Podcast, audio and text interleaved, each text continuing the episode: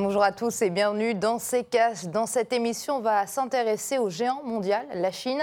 Euh, confinement strict, entreprises paralysées, chômage en hausse, perturbation des chaînes d'approvisionnement. Un cocktail qui a conduit le pays à dévoiler ses pires performances économiques depuis deux ans. La Chine est-elle en train de payer durement sa stratégie zéro Covid ou au contraire, est-ce une stratégie qui à long terme portera ses fruits?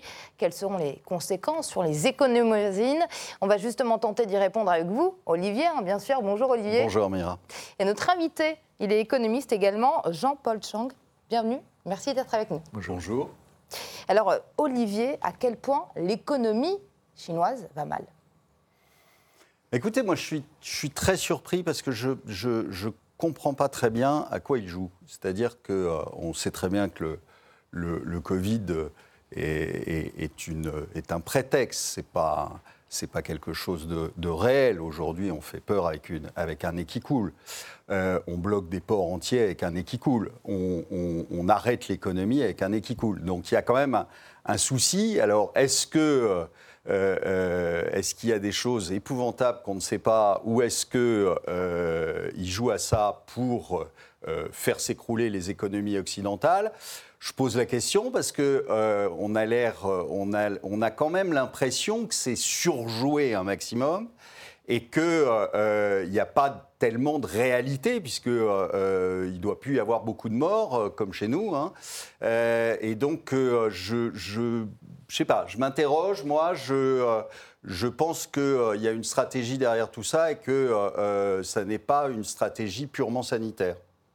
Alors, Jean-Paul Chang, justement, sommes-nous trop alarmistes hein, sur l'état de l'économie euh, chinoise ou simplement réalistes je pense qu'on est un, tout petit peu euh, excessivement euh, pessimiste et, peut-être un peu trop machiavélien dans, dans l'interprétation de ce qui se passe. Hein. Donc en fait, les Chinois ont mis en place une stratégie sanitaire qui a fait ses preuves la première fois en 2020. Donc ils ont décidé que, comme ça s'est passé à Wuhan et dans la province de Hubei, euh, de, donc de, pratiquer le confinement général, euh, le testing, le suivi, l'isolation, enfin l'isolement des, des, malades pour empêcher la propagation du virus. Bon, la première fois, ça provoquait effectivement la paralysie de tout un bassin industriel, certes important, euh, mais pas aussi important que le bassin de l'embouchure du Yangtze avec Shanghai, tout ça. Bon.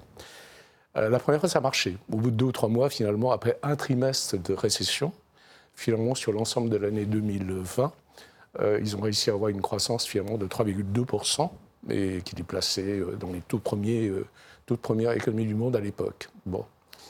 Donc. À ce moment-là, la stratégie a payé. La stratégie a payé, ça veut dire qu'en fait, la paralysie finalement de l'activité a été réelle, mais limitée dans le temps. Et ensuite, on a vu que la reprise a été forte, puisque euh, la croissance a été remarquable finalement en 2021. Donc, cette année, ça recommence cette fois-ci avec euh, l'Omicron. Alors là, ils ont effectivement été piégés un peu par l'Omicron. Parce qu'entre-temps, il s'est passé aussi une chose, c'est qu'il y a eu une campagne de vaccination très importante. Bon. Je ne rentre pas dans le détail ni de comparaison sur l'efficacité des vaccins chinois, etc. Mais en tout cas, si vous regardez tous les trackers euh, qui sont reconnus internationalement, que ce soit le New York Times ou le Financial Times. On voit qu'il y a un taux de vaccination très important en Chine, puisque ça atteint 90% pour euh, deux doses, par exemple, et 54% pour euh, finalement trois doses. Or, dans des villes comme Shanghai, où les gens ont vécu dans l'insouciance et presque normalement pendant deux ans, parce qu'il n'y avait pas de Covid, une partie de la population âgée n'est pas allée se faire vacciner. Et d'autant plus que l'encouragement à, à se faire vacciner s'adressait surtout à la population active, hein, en dessous de 65 ans. Et là, ils ont été rattrapés, puisque finalement, la, vieille génération qui, euh, qui, se dit mais il n'y avait pas de Covid chez nous, puisque après Wuhan, ça a bien marché, on se retrouve avec finalement un danger mortel pour une catégorie de la population. Alors, il est clair que la stratégie, en tout cas la philosophie de la gouvernance en Chine, du gouvernement chinois, c'est pas de mort éviter un maximum de morts. Ils ne comprennent pas finalement l'indifférence dans laquelle les pays occidentaux gèrent tout ça avec euh, plus de 1 million de morts aux États-Unis, 2 millions de morts en Europe, etc. Ils ne comprennent pas. Donc ils disent la vie au-dessus de tout, avant toute idéologie, avant toute polémique. Et derrière cette, cette, espèce de ligne qui a été tracée, effectivement, viennent ensuite toute une gouvernance autoritaire qui provoque évidemment des conséquences sur l'économie. Shanghai étant en plus un gigantesque centre portuaire et, un centre logistique par rapport à toutes les provinces riches d'activités économiques comme le, le Jiangsu et le Zhejiang, qui sont les provinces les plus développées de la Chine, en dehors du sud, le Canton, tout ça, évidemment, l'impact sur l'économie est énorme. Donc on arrête. Donc euh, l'économie, c'est vrai. Donc, mais eux, ils espèrent, en tout cas, dans l'application de cette, euh, approche, encore une fois, limiter dans le temps. Oui, puisqu'ils ont une vision dans leur euh, stratégie. En tout cas, on a, euh, on a des chiffres, hein. euh, vous allez le voir, on a des infographies. Les ventes de détail se sont repliées de 11,1% sur un an. Le taux de chômage a lui atteint 6,1% en avril. Olivier, que veulent concrètement dire ces indicateurs? Ça veut dire que ça, ça, on est en récession en Chine, c'est ça que ça veut dire. alors moi, je suis, je suis moins optimiste que vous, parce que je ne comprends pas. Encore une fois, au premier, euh, au, premier, enfin, au premier euh, variant euh, du Covid, il y avait des morts. Omicron, on l'a tous eu, ça, ça, ça, ne tue pas. c'est vraiment le, virus le moins létal qui est. Hein. donc je ne vois pas très bien pourquoi revenir sur quelque chose de drastique qui bloque tout euh, pour un truc qui ne tue pas. Euh, si vous voulez, à ce moment-là, il pourrait faire la même chose pour la grippe, ça serait exactement la même chose, euh, parce que ça n'est jamais qu'une grippe. Hein. Il n'y a plus un mort depuis je ne sais combien de temps par Omicron. Hein. donc c'est pour ça que ce développement d'énergie à stopper quelque chose qui n'existe pas me paraît un petit peu curieux. Voilà, donc, euh, euh, mais euh, bon, les chiffres que vous avez donnés, c'est, ça s'appelle une récession. Hein. je vous rappelle quand même qu'on disait il y, a quelques, années, je pense que c'est en partie toujours vrai, c'est que en dessous de 6-7%, la Chine est en, est, en récession, en fait. C'est-à-dire qu'en dessous de cette croissance-là, euh, ça ne suffit pas à absorber les, les, les, les flux. Euh, euh, et, et, donc, en fait, la Chine est en récession à partir de, de en dessous de 6. Alors après, on peut discuter du chiffre, mais il est assez certain que à 3 on n'était quand même pas très très bien en Chine. Euh, pour la bonne et simple raison qu'en plus, euh, on, sait, très bien, mais ça on a oublié, c'est toujours, un peu la même chose, que les chiffres sont gonflés euh, régulièrement par les chefs de, des, régions et des cantons qui veulent pas remonter des chiffres mauvais au, au centre. Donc on sait tout ça, c'est euh, des, choses qui ressurgissent euh, assez régulièrement. Alors, je ne vous dis pas d'ailleurs que euh, les chiffres chinois sont plus manipulés que les chiffres américains ou autres, parce que c'est exactement la même chose. Hein. Ou les chiffres français, c'est exactement la même chose. Donc, on manipule les chiffres. C'est de bonne guerre. Hein. C'est les gouvernements qui euh, n'ont pas envie de sortir des chiffres trop mauvais. Alors, on vous sort un chiffre, par exemple, en France, du chômage qui n'a rien à voir avec la réalité, ou un chiffre du chômage américain qui n'a rien à voir non plus avec la réalité. Mais tout ça, c'est de bonne guerre. Donc, on n'a pas à se, fiche des Chinois en disant que leurs chiffres sont mauvais. Ils ne sont pas plus mauvais que les autres, mais euh, euh, ils sont généralement quand même assez gonflés. On l'a vu plusieurs années, et donc il euh, n'y a, rien de nouveau sous le soleil, je dirais. Ce n'est pas une nouveauté. En tout cas, le Covid On le rappelle, hein, en Chine, il y a eu un confinement très strict aussi en, 2020. Et ça a d'ailleurs été le seul pays, vous le disiez tout à l'heure, hein, Jean-Paul Chang, à enregistrer un PIB positif. Hein, quand toutes les autres économies étaient presque en récession. On va toujours parler de croissance aujourd'hui. La Chine a un objectif de croissance de 5,5%. Est-ce que c'est un objectif qui est en péril aujourd'hui? Il n'est pas en péril, mais il est, euh, il est, évidemment révisé en baisse. Parce qu'en fait, ce qui s'est passé, c'est qu'un trimestre de 2020 a suffi pour que l'ensemble de l'année connaisse un ralentissement important. Cette année, c'est le deuxième trimestre. Évidemment, on voit ça déjà dans les chiffres. Alors sur les chiffres, je ne veux pas polémiquer avec Olivier parce que sinon on ne peut plus travailler du tout, hein, puisque la Banque mondiale et le FMI travaillent aussi sur les mêmes bases de chiffres que. C'est pour ça qu'ils se trompent souvent. oui, mais de l'autre côté aussi, il y a aussi des, des choses, des cohérences. Je vais dire par exemple, euh, quand on parle de chiffres d'exportation chinoise, alors tout d'un coup, on ne parle plus d'exagération, puisque ça, ça, se traduit finalement par euh, des excédents de devises euh, chinoises qu'on peut constater, puisqu'elles sont réinvesties dans nos dettes à nous, hein, en Europe et aux États-Unis. Donc il y a quand même une réalité derrière les chiffres, donc ce n'est pas totalement arbitraire. Donc il faut. Donc je ne veux pas polémiquer là-dessus, encore une fois. Ce que je veux dire, c'est que pour l'ensemble de l'année 2022, il est probable que l'objectif de 5,5 semble un peu ambitieux après ce deuxième trimestre, qu'on peut voir d'ailleurs déjà dans ce qu'on appelle des indicateurs avancés, comme le, le, PMI, hein, le Purchasing Managers Index de fin avril, qui montre effectivement qu'il y, a une sorte de, pessimisme général, de baisse de, carnet de commandes, euh, et notamment aussi une baisse d'activité, pas seulement dans le PMI. Euh, manufacturier, mais dans le PMI euh, secteur service. Or, il faut savoir que l'économie chinoise a changé quand même beaucoup de structures.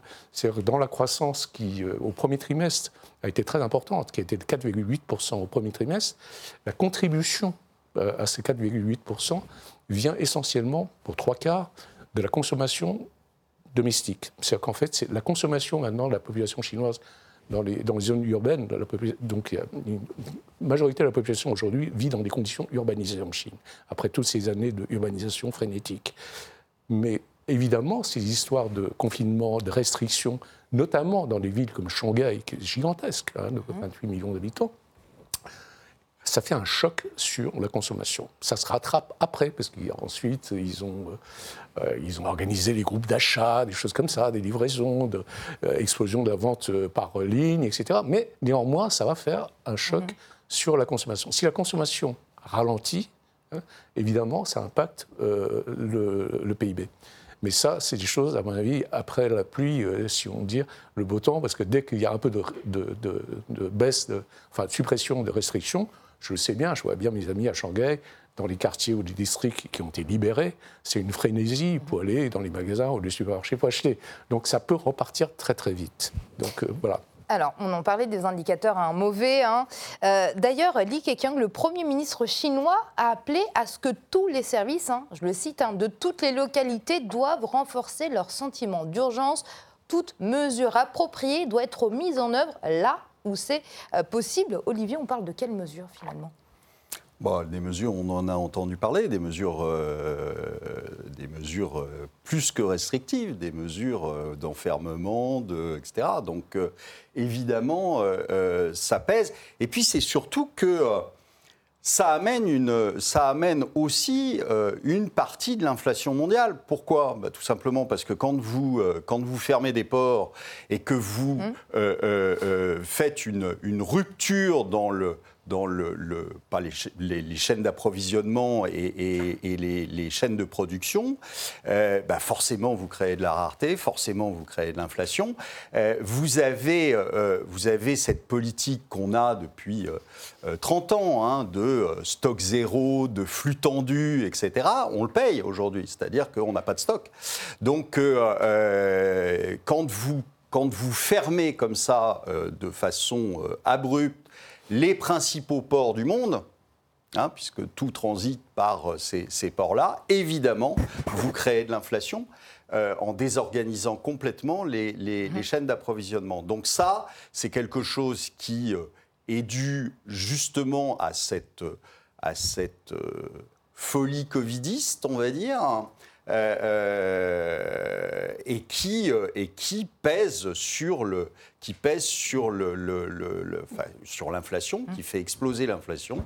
Alors il n'y a pas que ça hein, dans l'inflation mondiale. Il y a aussi beaucoup la planche à billets. On est d'accord. Non mais ça, je le dis suffisamment ici depuis longtemps pour, que, pour ne pas être obligé de leur dire à chaque fois, mais évidemment aussi, il y a cette partie euh, euh, de, de, blocage des, euh, et de désorganisation des chaînes de, de, distribution et de production. En tout cas, depuis dimanche, il me semble, hein, Shanghai a commencé à se rouvrir un peu. Il y a quelques lignes de métro, hein, d'ailleurs, qui ont pu être empruntées hein, par les habitants. Donc ça veut dire que les autorités changent un petit peu de fusil euh, d'épaule, hein, très légèrement, très doucement, je le sais, mais rompre avec euh, sa stratégie zéro Covid, certains disent que c'est la seule façon hein, euh, pour l'économie chinoise d'être sauvée, d'autres que cette stratégie est justement hein, celle qui convient le mieux à la Chine, parce qu'on le rappelle, on ne peut pas forcément comparer la Chine à nos sociétés occidentales, notamment car c'est le pays le plus peuplé du monde. Qu'est-ce que vous en pensez?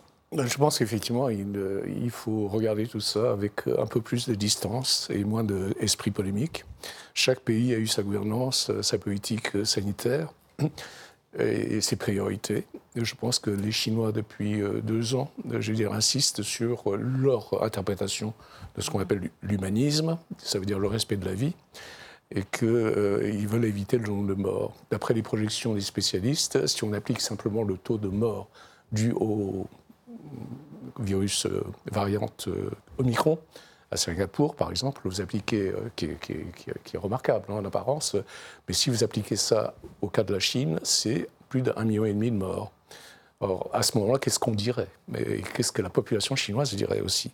Donc, quelque part, la priorité dans cette affaire, finalement, c'est sauver des vies. Donc, hors de toute polémique depuis le premier jour. Ceci dit, cela provoque évidemment beaucoup de polémiques après. Mais néanmoins, il ne faut pas oublier l'origine ou l'explication, si j'ose dire, un peu subjective du, gouvernement chinois là-dessus. Maintenant, euh, je pense aussi que les choses vont aller un peu mieux avec effectivement assouplissement des mesures de restriction euh, à Shanghai. Et qu'encore une fois, il ne faut pas oublier que cette fois-ci, c'était quand même centré sur le poumon économique de la Chine, c'est-à-dire Shanghai les autres cas à Pékin, tout ça, sont quand même moins importants. Et pour revenir sur ce qu'Olivier a dit, l'impact, il ne faut pas trop incriminer toujours la Chine, surtout. C'est vraiment l'habitude des Américains de blâmer la Chine pour tout. Hein. Donc voilà, l'inflation, il est clairement indiqué que la politique monétaire sans limite, expansionniste, planche à billets euh, des banques centrales occidentales, plus toutes les sanctions américaines qui ont, qui ont vraiment euh, semé un trouble sur le marché des matières premières, euh, je joue quand même un rôle beaucoup plus important qu'un arrêt momentané éventuellement euh, de, de, la Chine comme fournisseur de, dans les chaînes d'approvisionnement. Alors Olivier, son habitude, c'est de taper euh, sur tout le monde, hein. pas seulement sur la Chine. Non, mais moi, je, je, je tape, je tape pas sur la Chine spécialement. Je dis que ça joue un rôle dans l'inflation, c'est incontestable. que le, mais je l'ai redit encore une fois, je suis tout à fait d'accord. Ça fait 12 ans maintenant, 14 ans que je le dis, donc euh, je n'ai pas changé. Euh, en effet, quand on euh, fait marcher la, planche à billets à, fond depuis 14 ans, il faut pas s'étonner à un moment de recevoir le boomerang dans la figure. Alors en tout cas, Shanghai, c'est une aubaine hein, pour les multinationales hein, qui veulent accéder au marché chinois, mais avec ce confinement strict hein, dont on parle depuis tout à l'heure, les entreprises ferment bien évidemment. Olivier, est-ce que l'environnement des affaires est toujours aussi favorable? Ah, non, on va choper une récession euh, mondiale coordonnée, ça va être, euh, ça va être euh, extraordinaire. Donc, vous allez avoir. Enfin, on a déjà commencé aux États-Unis, hein, puisque.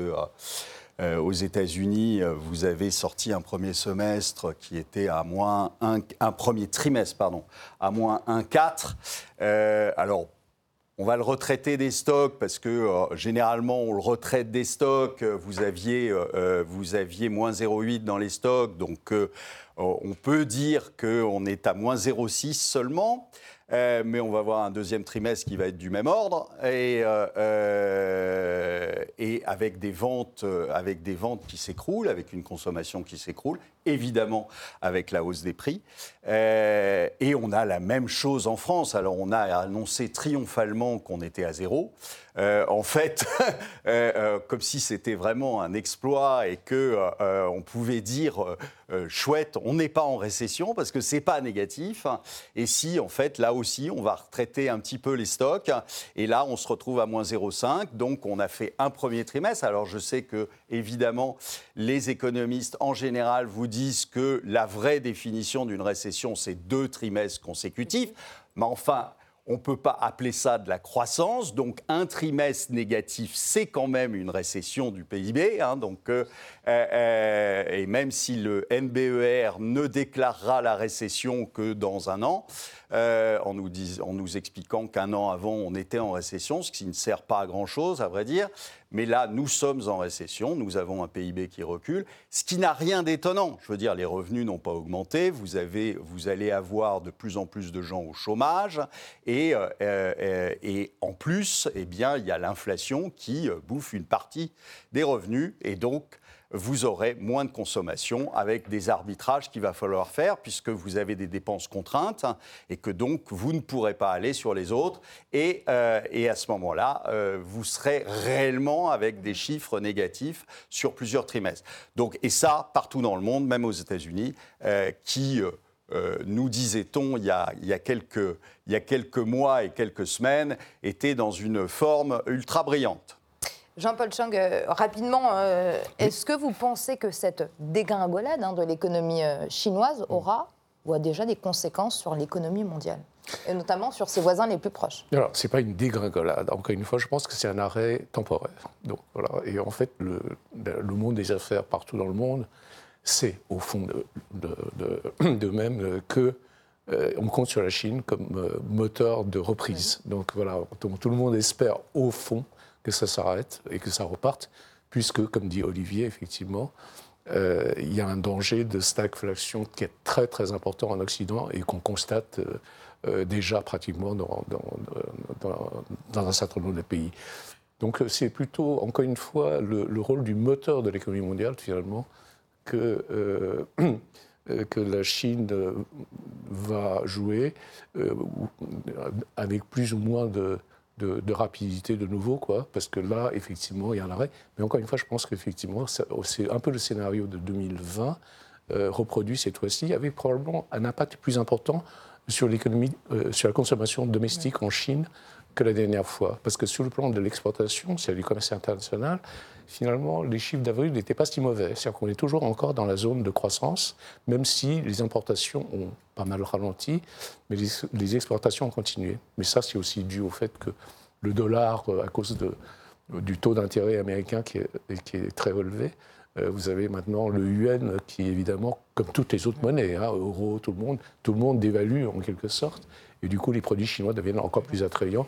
Et donc là-dessus, si vous voulez, euh, il continue à alimenter l'activité internationale. Alors rapidement, on va revenir hein, sur les propos de Xi Jinping. Hein. C'était lors de la conférence du 70e anniversaire du Conseil chinois euh, pour la promotion du commerce international. C'était euh, mercredi 18, il me semble.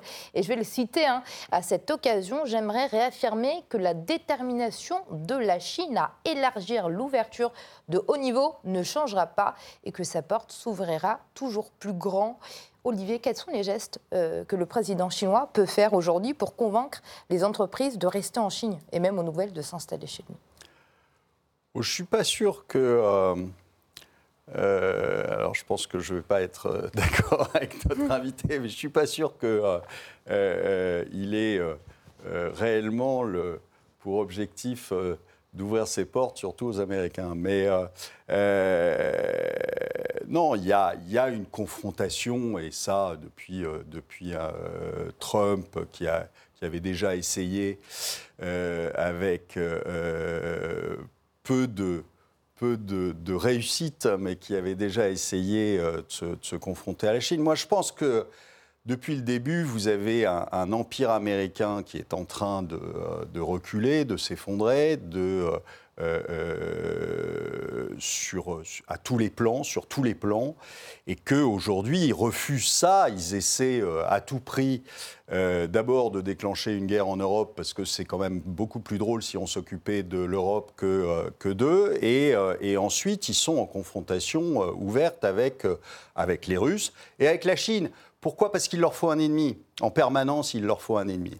Euh, pour avancer, c'est leur, leur, seul moteur. Donc, euh, et je pense que les Chinois l'ont tout à fait compris, l'ont tout à fait intégré, et qu'ils sont là pour prendre un rôle qui, euh, qui euh, n'était dévolu qu'aux Américains jusqu'à maintenant, c'est-à-dire le rôle de euh, superpuissance mondiale, sans, sans d'ailleurs personne pour les, pour les contrarier.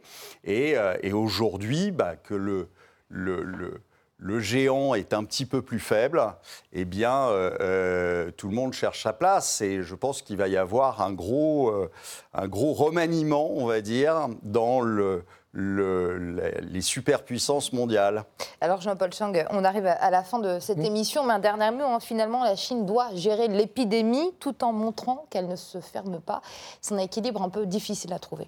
Non, je pense que Xi Jinping a donné des mesures, enfin, a fait preuve d'activisme quand même, puisqu'il y a des nouveaux ports euh, libres hein, qui sont créés, euh, et la Chine euh, participe pleinement au RCEP, l'accord compréhensif, enfin, le exhaustif, comment s'appelle déjà le, le, grand traité avec tous les pays asiatiques où on va baisser les taux d'intérêt, les taux de, de, taxation à l'importation vers zéro. Euh, non, la Chine euh, est très active dans, dans l'animation, si j'ose dire, de, de l'activité internationale et que bon, ils ont baissé, ils ont supprimé quand même 100 000 textes et réglementations euh, dictés par les différentes euh, autorités nationales ou, locales pour faciliter l'implantation des, des, entreprises étrangères. Donc je pense que euh, ils veulent même en fait donner un autre exemple, c'est-à-dire que plus les Américains deviennent protectionnistes, plus eux ils vont montrer qu'ils sont ouverts. Et donc ils sont obligés de donner des et, les gens jugent sur pièce. Les Russes, par exemple, sont très contents de voir que, que l'exportation des produits russes sur la Chine a beaucoup augmenté et ainsi de suite. Donc, euh, je, crois qu'il n'y a pas que des mots, euh, il y a aussi effectivement des réalités économiques. Sinon, je veux dire, on ne discuterait pas de la Chine, quoi. Je veux dire, euh, Bien sûr, ça serait un joke. voilà. Jean-Paul Chang, vous êtes économiste. Merci pour votre éclairage. Merci à vous. Et Olivier, merci à vous. Et puis, je vous laisse le mot de la fin. Bien écoutez, euh, il y a quelques années, euh, Pierre Fitt avait écrit euh, Quand la Chine s'éveillera, le monde tremblera. Espérons que quand la Chine, si la Chine s'effondre, le monde, qu'est-ce qu'il fera? Je n'en sais rien. La, la réponse n'était pas dans le bouquin de Pierre Fitt. Merci à vous tous en tout cas d'avoir suivi cette émission. C'est la fin de ces caches. On se retrouve très vite.